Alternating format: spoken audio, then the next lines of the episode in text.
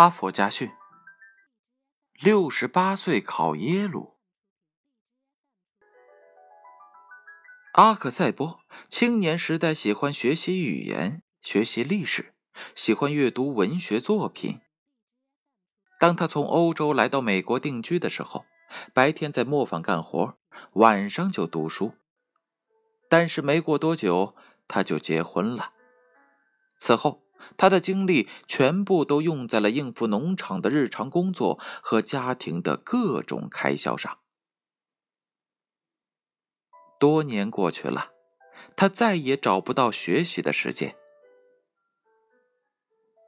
六十三岁那年，他决定退休，孩子请他和他们同住，但阿克塞伯拒绝了。不，他回答说。你们搬到我的农场来吧，农场归你们管理。我上山去住，我在山上能望见你们。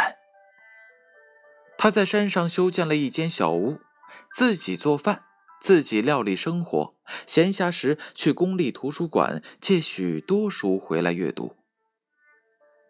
他觉得自己从来都没有生活的这么自在。他一反过去的习惯，早晨常常在床上躺到七八点钟，吃罢饭，往往还忘记打扫房间或者是清理碗筷。后来，他甚至开始在夜间外出散步。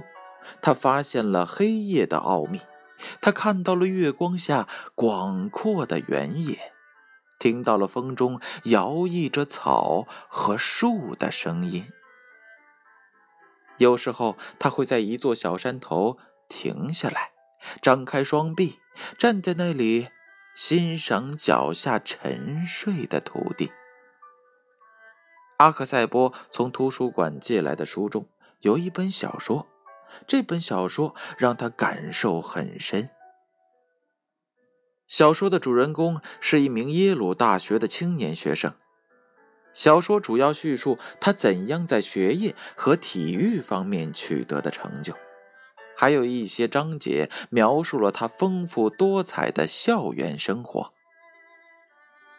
阿克塞波现在六十八岁了。一天凌晨，他读完了这本小说的最后一页，这时他突然做出了一个决定：上大学，上耶鲁大学。他一辈子爱学习，现在他有的是时间了，为什么不上大学呢？为了参加入学考试，他每天读书十个小时。他读了许多书，有几门学科他已经有相当的把握了。于是他购置了几件像样的衣服，买了一张去康涅狄格州纽海芬的火车票，直奔耶鲁大学。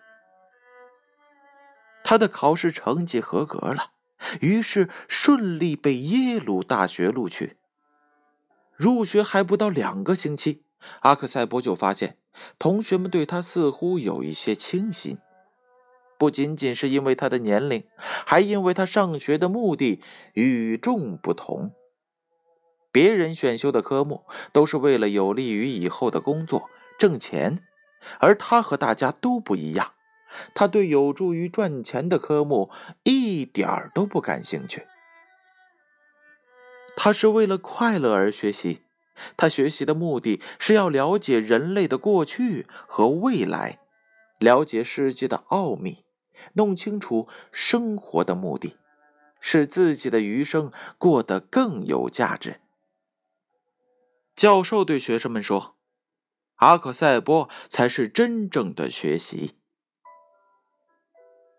几年过后，阿克塞波完成了学业，并且获得了学位，而且健康充实的活到了九十五岁。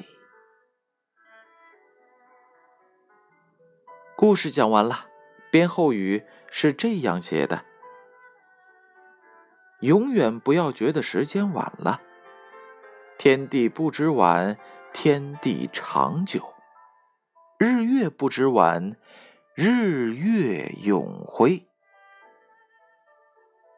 过好你迎来的每一天，实施你的每一个决定，感受你正在感受的一切，收获你种下的所有果实。这，就是生活。最晚的时间，就是你犹豫徘徊的现在；最快乐的生活就是马上开始做你喜欢的事情。哈佛家训建勋叔叔与大家共勉。